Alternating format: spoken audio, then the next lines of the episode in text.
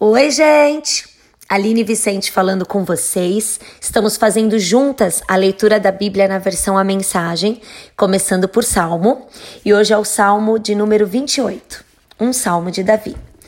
Não te finjas de surdo quando chamo por ti, ó Eterno. Se tudo que eu receber de ti for um silêncio ensurdecedor, é preferível estar na prisão.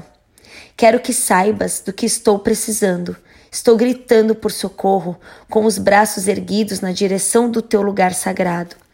Não quero ser trancafiado na mesma cela com aqueles bandidos, com aqueles que são servos da maldade em tempo integral. Eles falam o dia inteiro em paz e depois fazem hora extra para o diabo. Eles devem pagar pelo que fizeram, porque são de fato maus. Retribui a eles as longas horas que passaram no seminário do diabo, sem esquecer do generoso bônus.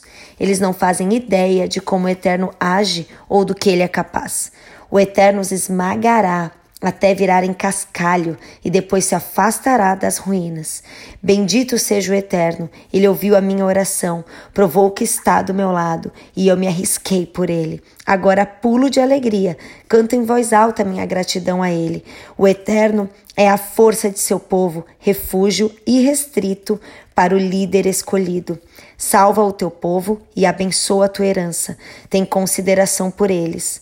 Carrega-os nos ombros, como faria o bom pastor.